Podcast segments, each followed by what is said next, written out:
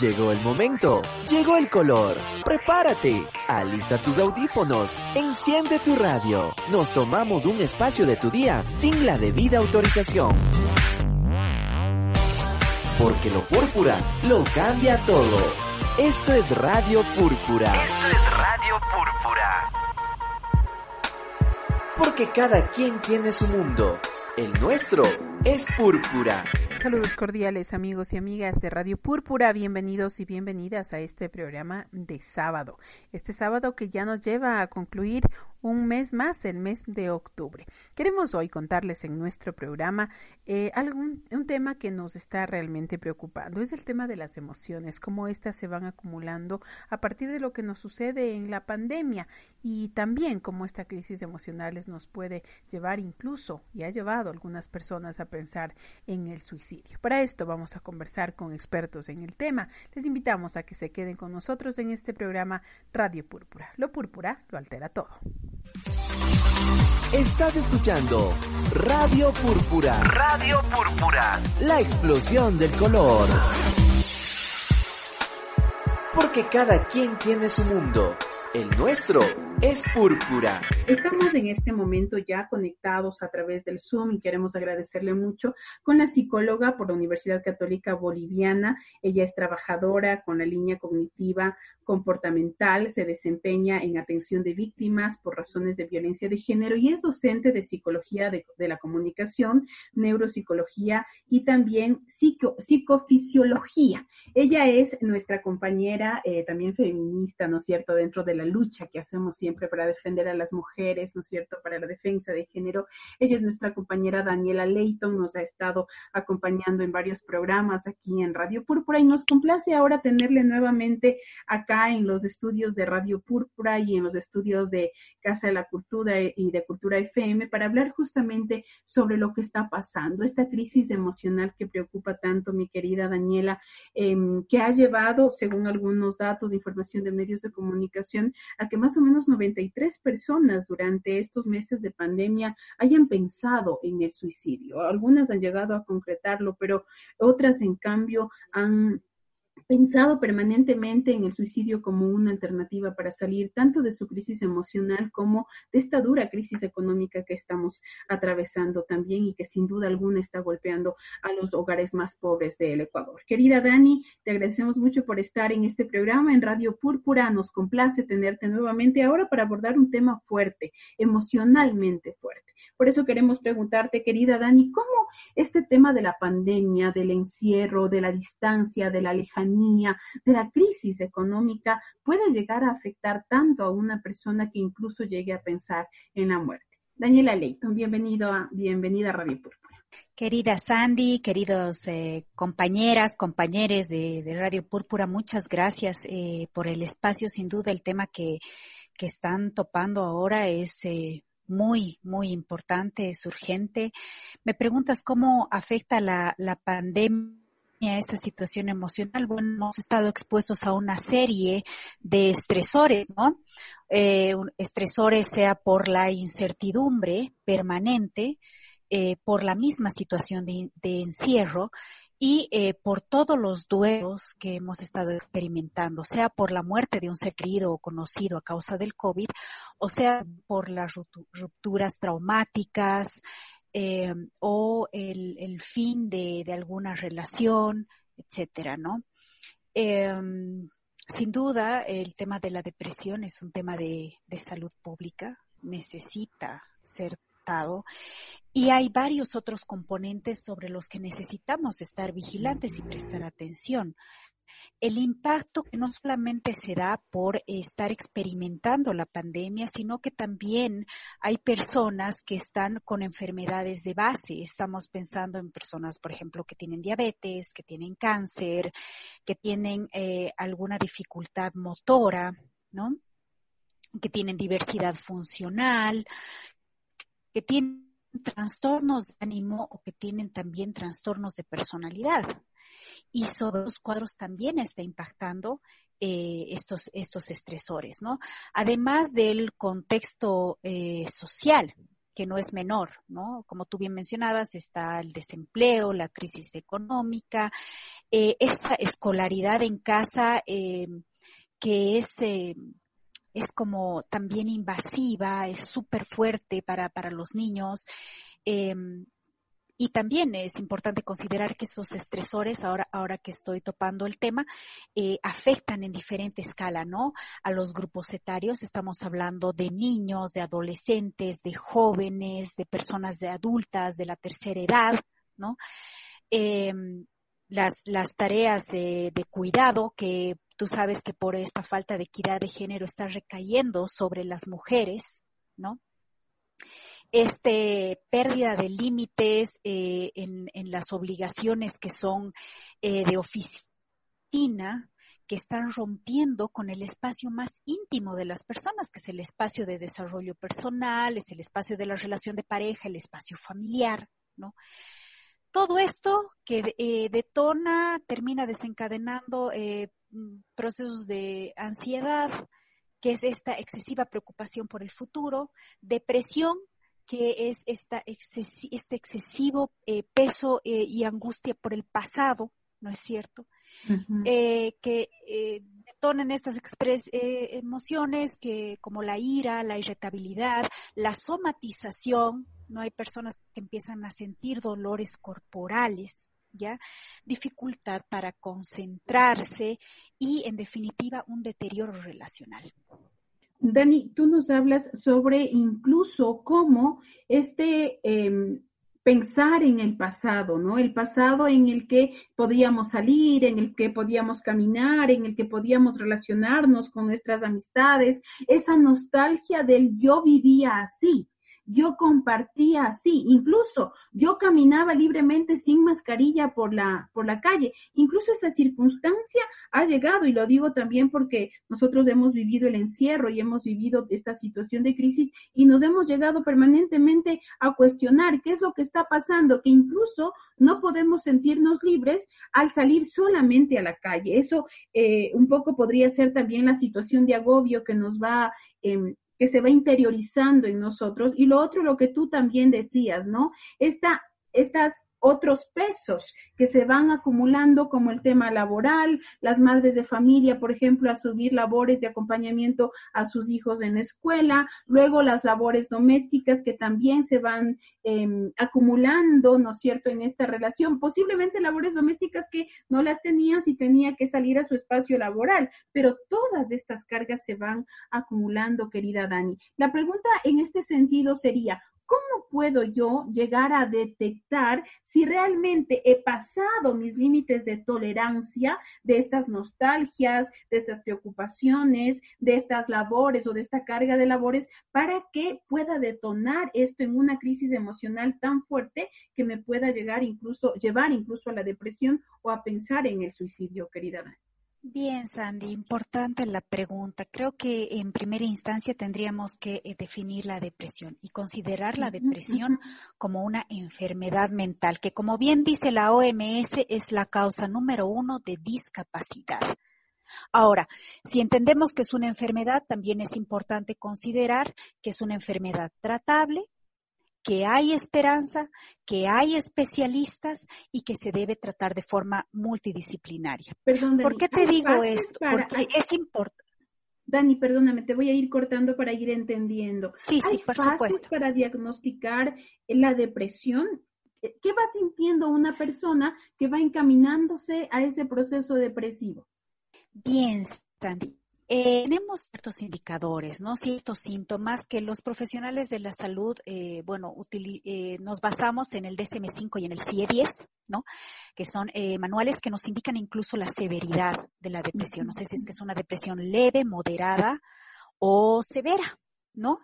Y, y, te marca un indicador como la presencia de cinco más síntomas en un periodo mayor a dos semanas. Eso quiere decir que no son síntomas, que no es una tristeza pasajera. La tristeza es, es una emoción, es un sentimiento eh, que, que, es eh, pasajero, sin embargo, a diferencia de la depresión, se sostiene en el tiempo. Ahora me preguntarás cuáles son estos síntomas. Eh, dentro de las características clínicas del estado de ánimo, las personas pueden reconocer eh, inicialmente sentimientos de tristeza, de vacío, pensamientos de inutilidad, llanto, ¿no? Eh, y también de acuerdo al, DC, al DCM5 y al CIE10 podríamos observar que hay, por ejemplo, alteraciones en el peso. ¿Eso qué quiere decir? Que hay un incremento en el peso o una disminución en el peso que no está relacionada con hacer dieta o algo así, sino un incremento o disminución del apetito, ¿ya? También tenemos hipersomnia, que es un exceso de sueño, o al, al contrario, insomnio, ¿no? Tenemos sentimientos de culpa muy fuertes, de inutilidad, pensamientos circulares permanentemente. Eh, tenemos también, eh, se pueden presentar ideaciones suicidas o ideaciones o intentos autolesivos, ¿no? Irritabilidad, anedonia. La, la anedonia es este, la pérdida de placer en cosas que antes nos provocaban placer. ¿Ya? Ese es un indicador también. Y eh, esta sensación de un sufrimiento aplastante, ¿no? Entonces, ¿qué es lo importante cuando nosotros detectamos depresión? Primero, trabajar en psicoeducación con lo que es la eliminación de los mitos. Esto es, la depresión es un tema de voluntad. ¿No? Es un tema de carácter. Si tú tienes carácter, pues no necesitas psicólogo y, lo podrás eh, sobrellevar, ¿no? Cuando en realidad es una enfermedad en la que estamos hablando incluso de un desnivel en em, neurotransmisores, en em, eh, alguna desregulación neuroendocrina. Por eso es que te digo que es importante eh, desmitificar, incluso trabajar con los psiquiatras. Los psicólogos no medicamos, pero en casos de depresión se recomienda trabajar eh, en conjunto con el psiquiatra, quien eventualmente recetará recapta, recetará medicamentos apropiados a, esto, ¿no? Eso, eso, eso básicamente, mi Sandy. O bueno, que puedan considerar de que la depresión necesariamente tiene que ver con un hecho traumático. Eso también responde a los mitos, ¿no? Puede ser que tú veas a una persona que está eh, completamente realizada, tiene trabajo, tiene ingresos, eh, tiene una pareja que le quiere, tiene una familia, tiene una mascota, pero aún así siente este vacío, esta desesperanza. Es por eso que es importante hacer un diagnóstico diferencial adecuado, ¿no? Si es que esta depresión es reactiva o si es que esta depresión además tiene eh, unos componentes orgánicos y si está asociada a algún trastorno del ánimo o algún trastorno de la personalidad. ¿Por qué es importante? Porque, por ejemplo, si es que está relacionado a un trastorno de personalidad em, o un trastorno del ánimo, sea eh, bipolar o sea límite, hay un factor de riesgo importante eh, para, para suicidio, ¿no es cierto? Es es un factor de riesgo que nos debe llamar la atención. Dani, en este sentido, ¿en qué medida eh, estos síntomas deben ser un indicador de que debo acudir a un especialista? ¿Por qué te digo? Porque en la sociedad en la que nosotros nos desarrollamos, ¿no es cierto?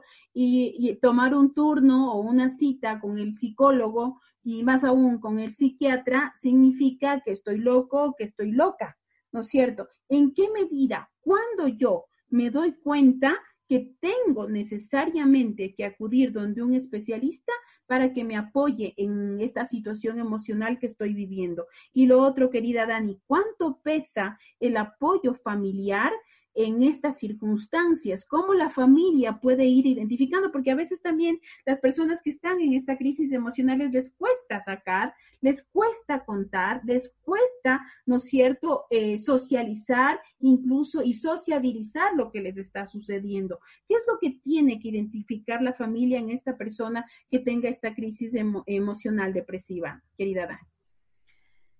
Bien, eh, primero es trabajar a nivel sistémico con psicoeducación. Eh, no podemos relativizar, hay que validar la emoción de la persona, hay que acompañar. Y este acompañamiento no necesariamente es hablarle todo el tiempo, sino solamente hacer sentir la presencia, que muchas veces en el caso de, una persona depresiva, el hecho de sentir la presencia de un otro que le apoya, que valida sus sentimientos, que valida eh, su, su, decisión de, estado de ánimo, pero que le hace sentir seguro, acompañado, puede ser un factor de contención eh, importante. ¿Cómo te das cuenta? Bueno, eh, cuando ya empieza a, a deteriorar tus relaciones interpersonales y cuando tú te sientes mal. O sea, eh, te, he dado como una serie de, síntomas que se van presentando, ¿no? O sea, mucho sueño, poco sueño, eh, mucho apetito, poco apetito. todas, todas esas, eh, baja tolerancia a la frustración, a irritabilidad, ya no hay habilidad para, eh, es como si hubiera un deterioro en la habilidad de resolver problemas, no hay una mirada hacia el futuro, ¿no? Incluso en algunos casos se puede presentar aplanamiento afectivo. Esto que es que la persona ya deja de llorar. Parece que ya nada, eh, no expresa ningún tipo de, como de emocionalidad ante las cosas que suceden, es como un aplanamiento. ¿No? Eh, y aquí, como te, te, reitero, es urgente trabajar en psicoeducación eh, en que la familia tiene que evitar juzgar, tiene que evitar decirle, mm, te hace falta voluntad, te hace falta carácter, porque eso eh, no ayuda a la persona. Que permitan que la persona tenga acceso oportuno a la cita, porque ya es, eh, es un reto, como tú dices, por todos los prejuicios sociales, de que la persona por sí sola decida ir al psicólogo o decida ir al psiquiatra. ¿No? Hay mucho estigma social. Y sobre eso, si es que se anima a ir y está en la seguridad social, ¿en cuánto tiempo le van a dar una cita? ¿No? Ahora, por ejemplo, sé que algunos países en la región están trabajando con mesas em, en los ministerios de salud para intentar de atender, eh, para tratar de, de, brindar una atención de emergencia, ¿no? una atención de primeros auxilios psicológicos. Eh, conocimiento que lo tienen que tener docentes para poder identificar, familiares para poder contener, em, policías, bomberos para poder evitar y em, tratar oportuna y eficientemente un intento de suicidio, ¿no? Entonces creo que la psicoeducación es importante eh, y la desmitificación es urgente, porque esto no pasa por la buena voluntad. Eh, esto pasa por eh, un trabajo de psicoterapia donde se tendrá que eh, volver a otorgar marcos, a em, trabajar la regulación emocional, a eh, acceder a, mm, eh, mediante el, el, trabajo multidisciplinar con la medicina, acceder a medicamentos antidepresivos acordes a cada persona, porque tampoco em, es correcta la automedicación, ¿no?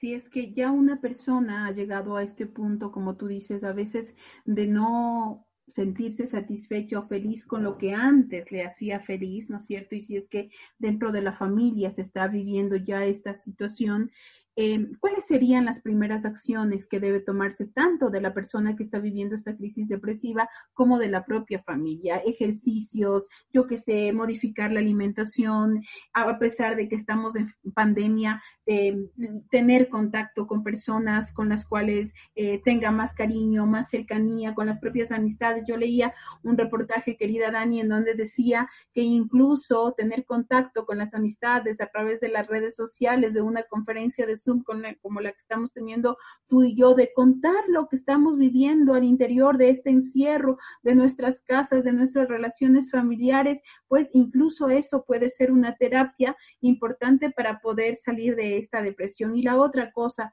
que quería eh, consultarte, Dani, esta podría ser una segunda pregunta, perdón que vaya metiendo ahí los dos temas, pero se fueron relacionando porque siento que esta situación de, de crisis emocional ha afectado mucho a la las mujeres y quisiera que lo abordemos también desde este enfoque de defensa, de acompañamiento, de sororidad, ¿no es cierto?, de cuidado que tenemos entre nosotras o que buscamos tener entre nosotras. Siento que las mujeres han sido también las personas más afectadas en este proceso por todo lo que hablábamos al inicio de la entrevista, querida Dani. Es, es un eh, contexto complicado y siempre hay que ver caso por caso, ¿no? Eh, eh, en una primera aproximación yo te decía que, bueno, o sea, pueden haber enfermedades de base que son físicas, pueden haber contextos diferentes. Imagínate tú, una persona que está siendo expuesta a violencia intrafamiliar, eh, o eh, menores que están siendo expuestos a violencia sexual. ¿no? Entonces, siempre es importante ver caso por caso, jóvenes en situación de calle, familias desestructuradas, ¿no? Entonces es, es importante hacer una puntualización. Em, si es que vamos a hablar de este enfoque sistémico, digamos, para, para tratar de eh, abordar la depresión. Como te digo, es importante trabajar la desmitificación, la psicoeducación, validar los sentimientos de las personas, no regañar, no reprochar, contener, eh, tener mucha precaución con el abuso de dispositivos. Eh, sea por internet, sea celular, porque eso también te significa otros estresores. ¿no? Y hay que tratar de ver eh, cómo eh, desarrollar otras actividades, ¿no? Eh, dedicarse a alguna manualidad, explorar algún hobby, experimentar algún curso, em, pintar, ¿no? Este tipo de, de, actividades que pueden ayudarnos. por ejemplo, estoy pensando en casos de la tercera edad, eh, hacer ejercicios cognitivos para prevención de Alzheimer, fortalecer sí las redes emocionales y sociales, ¿no? Y en términos de sociedad, hay una gran responsabilidad. Tú topabas el tema del suicidio. La OMS tiene protocolos incluso para saber cómo es que se va a abordar este tema que es tan delicado desde los medios de comunicación, desde los eh, el personal encargado en primera línea de recepción de casos de, suicidio, ¿no es cierto? Entonces, por ejemplo, ¿qué es lo que te dice? En el caso de medios de comunicación, tener mucho cuidado con las cifras del suicidio, cómo es que se presenta la noticia del suicidio, eh, evitar el, el, sensacionalismo, evitar la glorificación de, de esta persona que se ha suicidado cosas que eh, por esta, eh, este recurso del sensacionalismo que vende desde 1990 en América Latina, eh, en medios de televisivos sobre todo, en lugar de coadyuvar a que las personas conozcan un poco más de este fenómeno y trabajar los temas preventivos y de detección, lo que hacen es como glorificar a, este suicida, como minimizar la situación, como eh, exponer de una forma no tan adecuada, ¿no? Ahora, eh, si es que hablamos de los espacios eh, escolares, ¿no? educar no es solamente atiborrar de conocimientos. ¿Dónde está la educación emocional? ¿No? Los, los adolescentes, los jóvenes tienen que eh, saber cuál es la función de las emociones, ¿no? Eh, cómo es que se eh, manifiestan las emociones y cómo comunicar emociones. Porque a veces te dicen, estoy triste, sí, pero ¿cuáles son las otras palabras para describir? De pronto me siento solo, específicamente. Me siento solo, ¿no? ¿Y cuál es el rol de los adultos? Eh, te va a sonar chistoso lo que te voy a decir, pero el rol de los adultos es también aprender a comportarse como adultos en relación a los adolescentes, a los jóvenes y a los niños, porque muestran un, un afecto eh, completamente condicional. O sea, te voy a querer más si es que tienes buenas notas. Te voy a querer más si es que eres así o asá, ¿no? Cuando en realidad su primera labor es la de protección y la de amor incondicional. Y ese amor incondicional no los va a malcriar, los va a hacer más fuertes emocionalmente. Eso es una crianza diferente, es una crianza con respeto, con validación emocional, que les puede ayudar en un futuro inmediato y a mediano y a largo plazo a después resolver problemas de la mejor manera.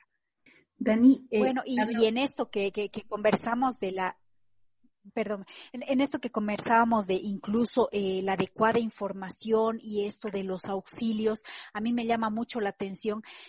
Tú sabes que hay estudios eh, e investigaciones que te dicen que los días de mayor riesgo eh, para las personas depresivas o por los intentos de suicidio resultan ser los días domingos y los días lunes y el horario es por la mañana. ¿No? Entonces, cuando pensamos en política pública, es necesario prestar atención a eso. Un, un psicólogo no puede decir el domingo no atiendo, sabiendo que es un día potencial de riesgo. Los domingos, ¿por qué en la mañana hay alguna razón sobre esto, Dani? Porque es fin de semana, porque empieza nuevamente la semana, porque generalmente las ciudades están más tranquilas, hay menos actividad. Es una multiplicidad de factores, ¿no?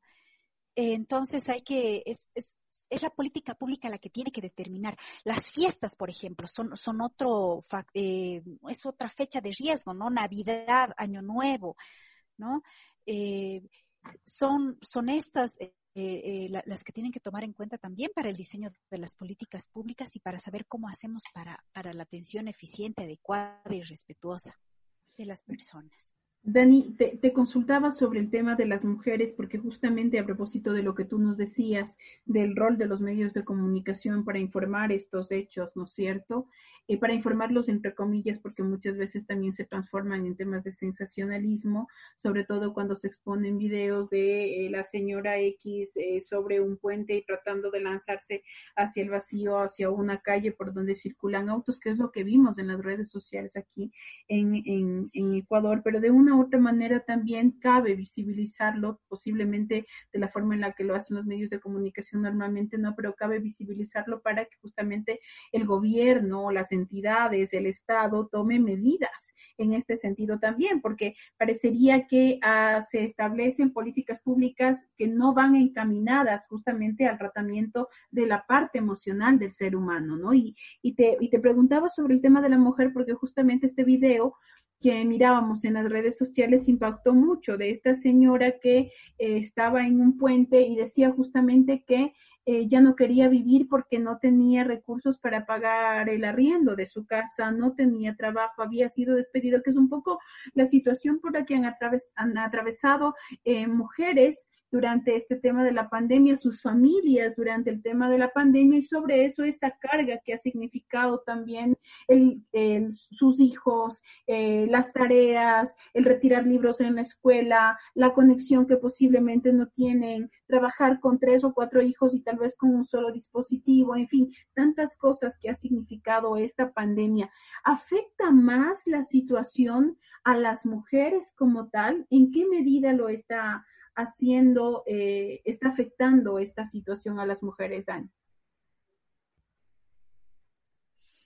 Intuyo que sí, hay una manifestación eh, por el tema que, que, te mencionaba al principio de estas tareas de cuidado que recaen sobre la mujer. Y hay que recordar, Sandy, que las mujeres en la mayoría de países de América Latina y del Caribe son cabezas de hogar, ¿no? Y que el trabajo que realizan es muchas veces invisibilizado. Ellas son las que llevan el pan a la casa, ¿no? Y estamos viendo los casos de violencia intrafamiliar, estamos viendo casos de feminicidio, de niños que se están quedando huérfanos por feminicidio y de esta estigmatización de la depresión en el cuerpo de la mujer también. Y te digo esto porque cuando una mujer manifiesta estar deprimida o estar cansada, eh, se le atribuye a que está con la regla o a que está con algún desorden y no se le da importancia y dice, se dice finalmente, bueno, pues es mujer, o sea, las mujeres siempre están tristes, ¿no ve? Y paradójicamente eh, es, es, otra forma de vulnerar los derechos a la salud pública, ¿no? Es, eh, eh ellas tienen eh, mucho derecho de asistir. Lo mismo yo te pondría desde el otro lado, desde el lado de estas eh, masculinidades patriarcales, ¿no? Que hacen que el hombre que ha sido despedido, como su noción de masculinidad es el trabajo y el patrimonio, el salario, ¿no? El no poder hacerlo hace que también quiera suicidarse, ¿no?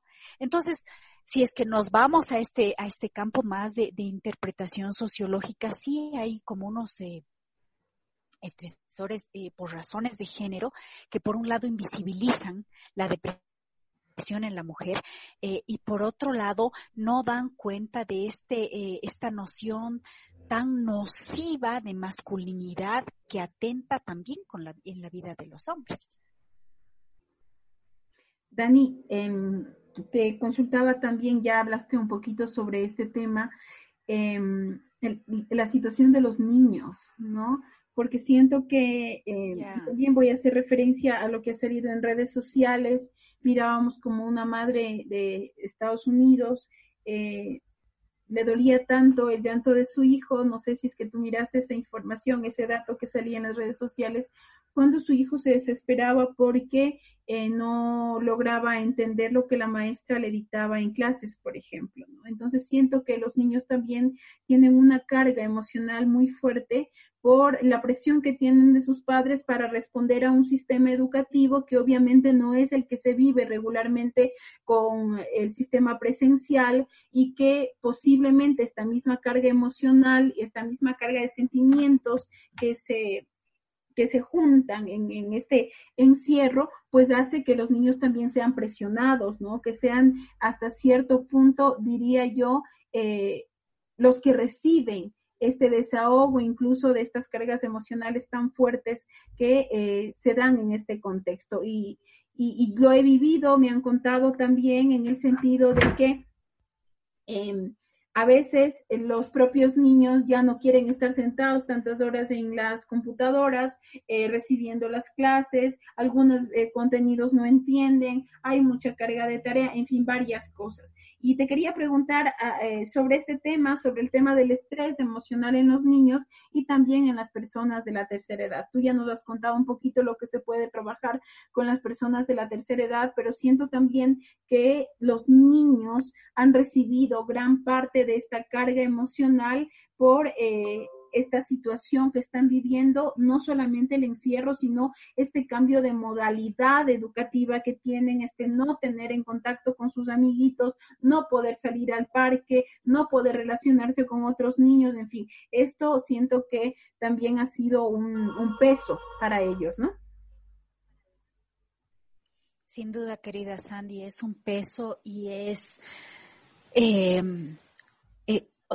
Mira, me hace recuerdo a eh, la presentación de un eh, colega psicólogo boliviano que, fue mi docente en la universidad, que al inicio de la pandemia manda un mensaje y dice que eh, nuestra escala de valores está, está invertida. O sea, ahora no se trata, no es, no ha sido un año como para producir, producir, producir, que es lo que te demanda también un, eh, no sé, pues un modelo eh, capitalista, ¿no?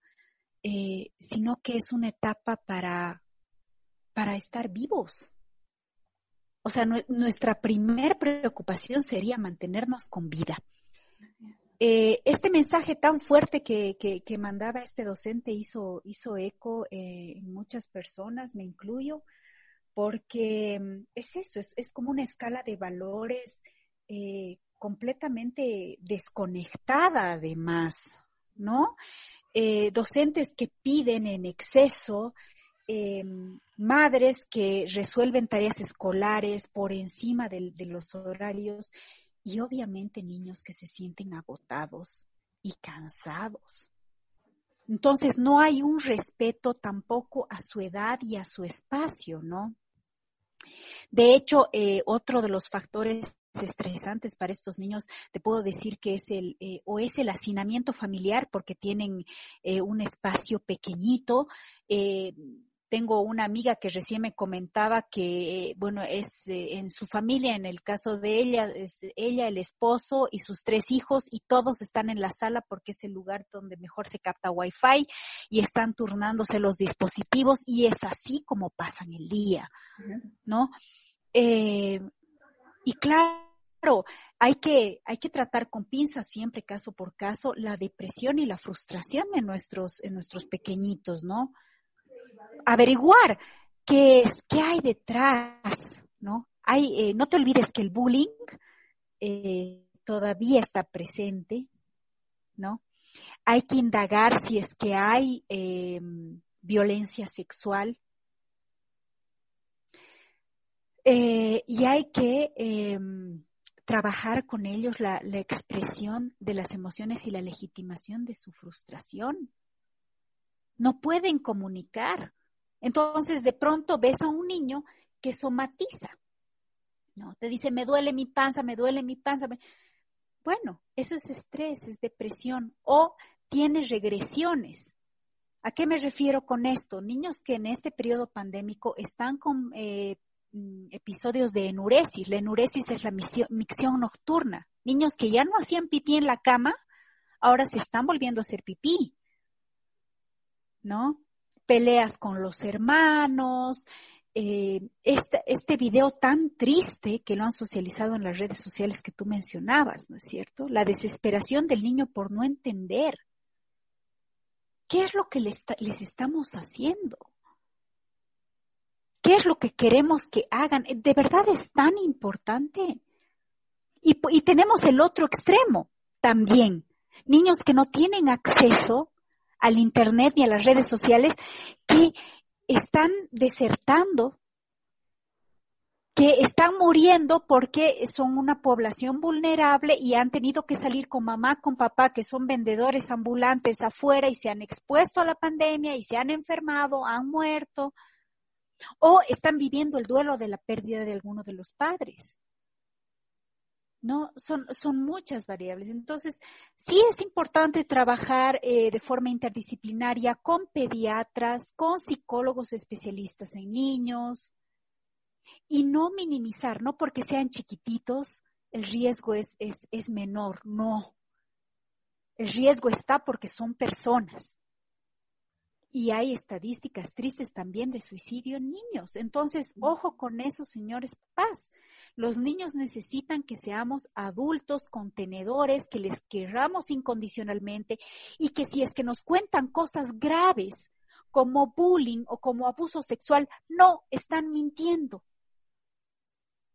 Y que si nos dicen que están frustrados, necesitamos informarnos, psicoeducarnos, eh, trabajar en comunicación de emociones. A mí me gusta trabajar con una brújula ¿no? De emociones en la que los niños pueden ir nombrando, aprenden a nombrar sus emociones. Y legitimar esas emociones, ¿no? No vale decirle, pero ¿y de qué te quejas si tú tienes internet y tienes casa y tienes papá y mamá? No, tiene todo el derecho a sentirse frustrado y enojado y deprimido porque no es pues lindo incluso pasar eh, clases en la tele. Has visto que ahora en muchos países la televisión eh, también te da clases. Es una sobresaturación también. Entonces, ¿cuáles son los, eh, los, las alternativas esto? Ya te decía, buscar especialistas, cuidar, hacer que los espacios de comida, por lo menos, estén eximidos de esa intromisión externa nos sentaremos a almorzar, comeremos bien. Estoy escuchando de familias que todos los días piden delivery y el rato para compartir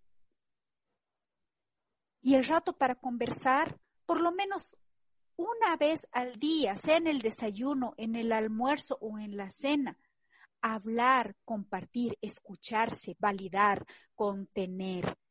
Se dice fácil, es difícil en la práctica y es importante em, psicoeducarse, informarse y, esto, querida Sandy, es lo que te puedo decir.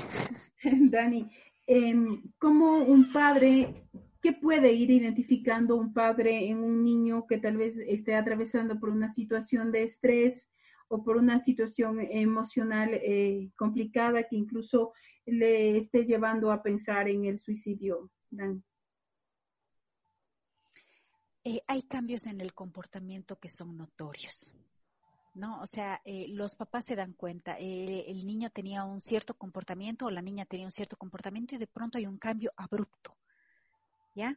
se presenta irritabilidad, somatización, se queja de dolores del cuerpo, está triste, se aísla, llora, tiene baja tolerancia a la frustración, Puede tener aplanamiento afectivo también, no mostrar emociones. Puede tener trastornos del sueño, trastornos en la alimentación. Esto generalmente. Hay que estar entonces atentos a estas, a esas emociones y a esas alarmas que nos estén enviando nuestros niños también. Y em, finalmente yo te quería preguntar por qué em, en mis aulas de clase, una de las cosas que compartíamos con los estudiantes, yo soy docente para los compañeros que nos están escuchando de la universidad, y em, dentro de, los espacios de cátedra yo también habla, abro algunos espacios para compartir, ¿no? Y creo que este compartir ha sido fundamental en esta situación de crisis, de crisis de, la pandemia por el COVID, pero también de esta crisis emocional por la que están atravesando los estudiantes. Y em, les hacía construir algunos productos comunicacionales y entre ellos trabajamos varios sociodramas para reflejar lo que vivieron, lo que viven con sus familias, ellos mismos, con sus relaciones eh, sociales, con sus relaciones de pareja lo que vivieron en esta pandemia. Y una de las cosas que más saltaba en el tema de los jóvenes era la separación obligada en, tiempos de pandemia. Y ya para exprimirte, ya que te hemos exprimido tanto, querida Dani, y aprovecharte también, quería consultarte este tema, que, era una, una necesidad permanente de, de, los jóvenes, de saber cómo respondo a mi relación de pareja en este contexto. Muchos de ellos obviamente quieren salir, eh, dentro de sus familias los padres no les dejan por la situación que está, están también obviamente presionados porque si yo salgo me puedo contagiar, si voy en el bus me puedo contagiar y qué hago, ya no es suficiente, me decían los chicos, con estarnos viendo por internet para aquellos que tienen internet, para los que no tienen internet posiblemente rompieron con la con la relación porque los momentos en los cuales tenían de encuentro eran los espacios académicos, ¿no? En fin, ¿cómo enfrentar una relación de pareja, esto para los, los jóvenes, ¿no es cierto?, durante estos tiempos de pandemia. ¿Se puede sobrellevar a pesar de no tener un contacto físico permanente? Ahora siento que han logrado flexibilizarse un poco las cosas, la gente está comenzando a salir, ¿no es cierto? Pero... Eh, hubo unos tantos meses en donde la gente no salía y obviamente el tema de la separación dentro de la relación de pareja era una situación muy fuerte, querida Dani. Bien, Sandy, una población importante, ¿no? A ver si nos ponemos a pensar en la adolescencia y en la juventud. A esta edad estás eh, reconfigurando, estás construyendo en oposición eh, eventualmente en oposición a lo que vives en tu casa, a tu relación con tus papás, ¿no? Eh, tu, tu enfoque está en el grupo de amigos, en este espacio de la familia que uno elige, ¿no? Eh, que son los amigos que eventualmente serán amigos de, de por vida, si es que sé, eh, si es que sé llevar las amistades, ¿no es cierto? Eh, es importante para, están en una etapa de desarrollo humano y desarrollo personal muy importante que tiene eh, esta necesidad de, como tú bien decías, de contacto con los pares, ¿no? Y están experimentando eh, cómo es que se lleva eh, una relación de pareja, eh, aprendiendo. Entonces, claro, evidentemente están eh, distanciados ahora por el tema de la cuarentena, que como dice, se, ha flexibilizado. Eh, habrá que ver eh, en, en, tema específico de pareja cómo es que pueden desarrollar la creatividad para seguir compartiendo con la pareja en distancia, ¿no? Hay alternativas, ¿no? pueden pasar un curso juntos, pueden asistir a estos eh, conciertos que han estado dando recientemente de, de, música, que has debido verlos del municipio, ver cosas creativas, ¿no? De cómo conectarse. Y al mismo tiempo te diría tener mucho cuidado con el abuso del celular y de las redes sociales, porque también es un factor estresante, ¿no? Ver cómo devuelvo, me devuelvo a ver mi desarrollo personal desde un marco ordenado de, no porque ahora estoy encerrado, voy a dormir todo el día. Porque, ojo, o sea, eso también eh, puede eh, coadyuvar a una futura depresión. sino tratar de hacerme un marco horario, ¿no? Entonces en la mañana haré ejercicios, por la tarde me dedicaré a pintar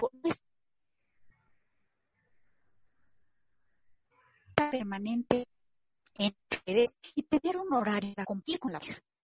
Y antes, eh, con un estado emocional alterado. O sea, no puedo tomar decisiones importantes con excesiva felicidad ni con excesiva tristeza. Porque lo más probable es que después me vaya a arrepentir.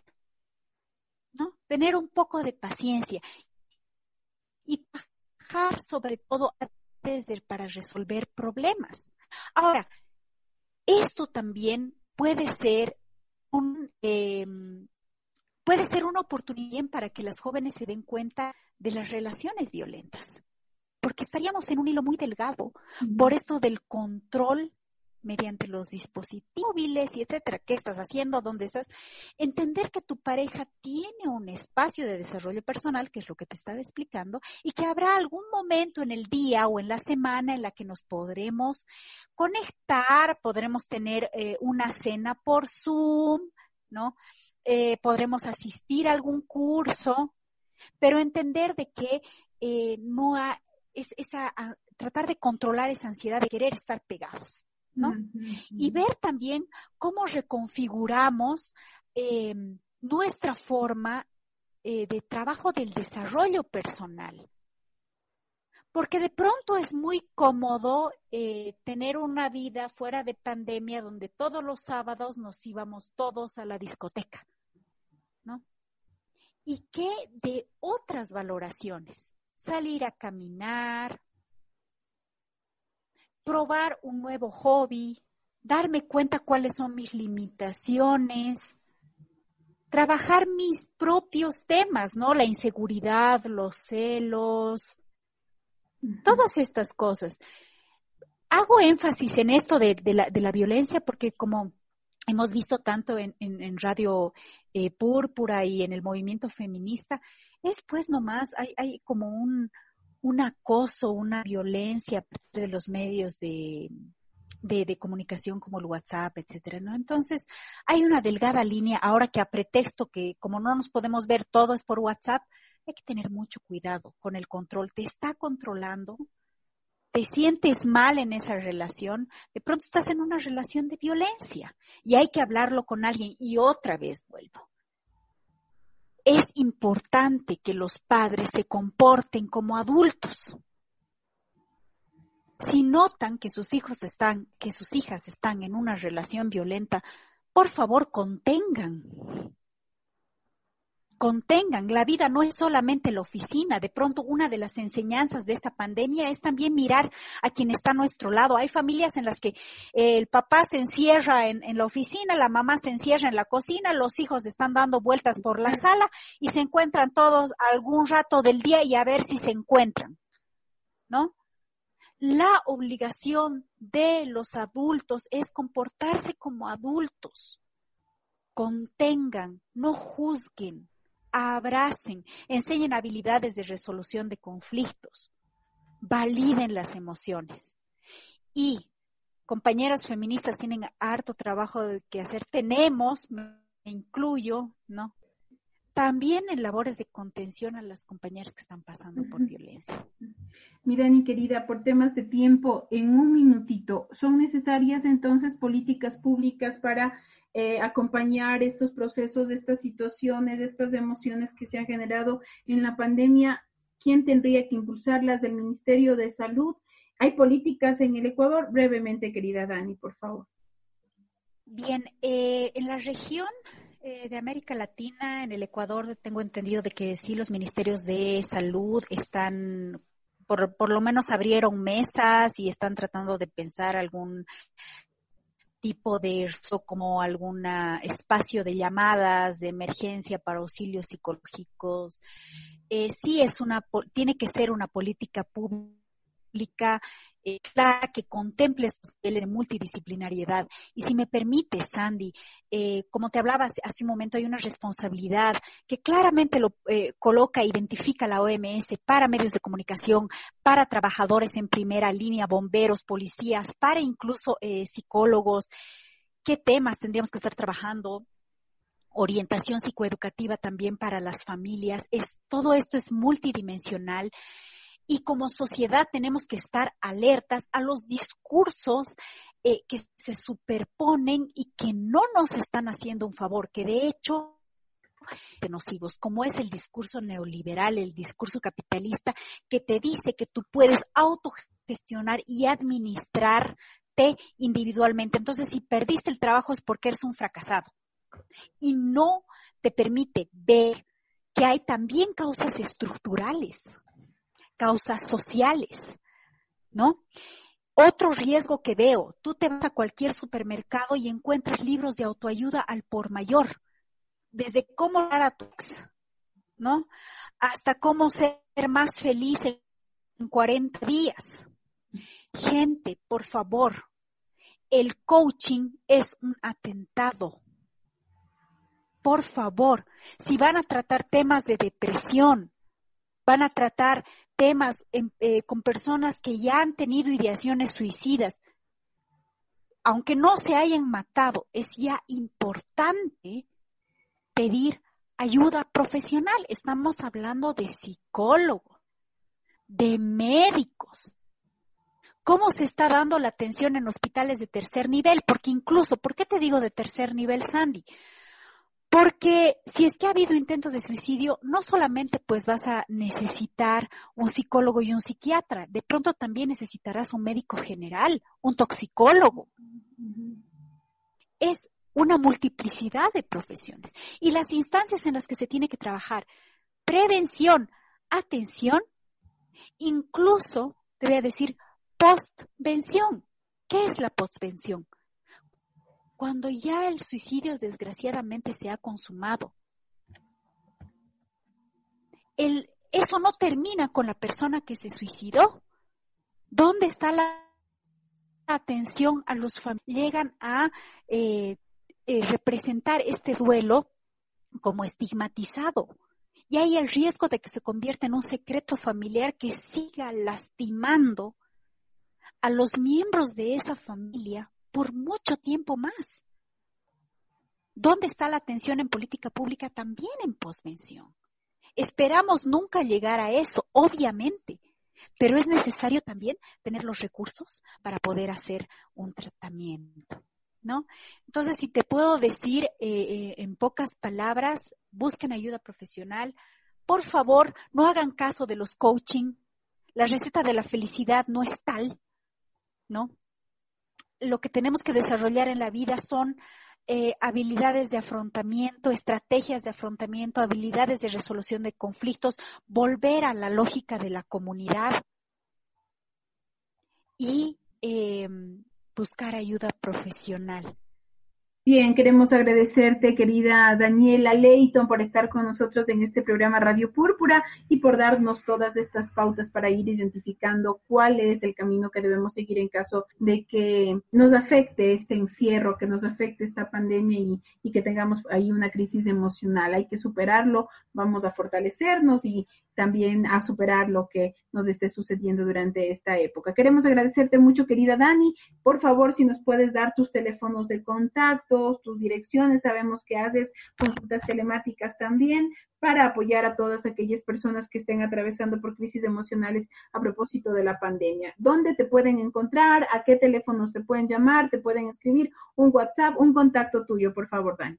Querida Sandy, agradecerte a ti y al equipo de los Púrpuras por el espacio. Siempre es lindo volver a la radio. Em, sí, efectivamente estoy atendiendo eh, terapia telemática.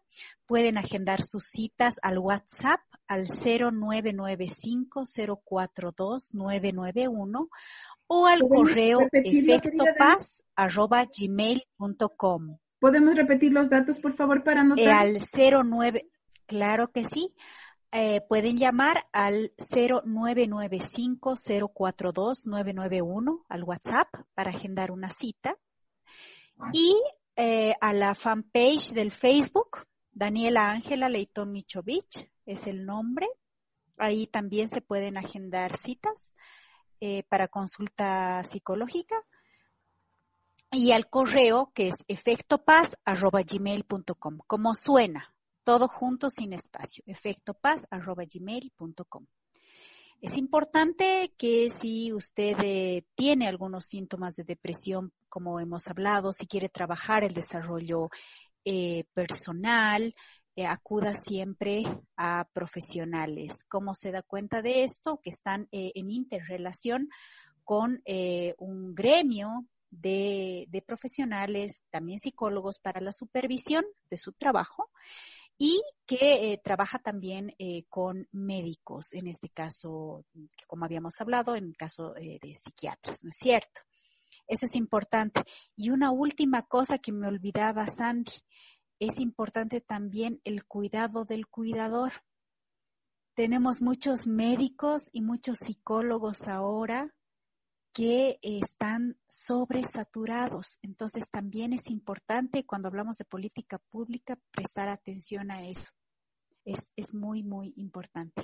Eso, mi querida Sandy, gracias por el espacio. Bien, mi Dani, muchísimas gracias. Les recordamos si necesitan tal vez acompañamiento psicológico, si está atravesando por una situación emocional complicada, si necesita ser escuchado, recuerde que el teléfono 099 50 42 991, reiteramos 099 50 42 991, esto para llamadas telefónicas o para WhatsApp de Daniela Ángela Está disponible para que usted pueda agendar sus citas, también puede escribir al correo electrónico efectopaz.gmail.com o en la fanpage Daniela Ángela Leighton. Usted tiene los contactos para que se ponga en, diálogo también con nuestra psicóloga invitada Daniela Leighton y si necesita acompañamiento no dude en llamar. Recuerde que a los psicólogos, a los psiquiatras no van solamente los loquitos, no, no, no, sino todas aquellas personas que necesitan ser escuchadas. Nos despedimos, queridos amigos y amigas, nos encontramos en una próxima oportunidad aquí en Radio Púrpura, porque lo púrpura lo altera todo. La liberación del color, de la exclusividad, de lo seductor, de lo crítico, de lo que tú escondes, de lo que los demás quieren ver, porque cada quien tiene su mundo. El nuestro es púrpura. Por hoy hemos terminado. Te esperamos hasta la siguiente ocasión. Esto es Radio Púrpura. Esto es Radio Púrpura.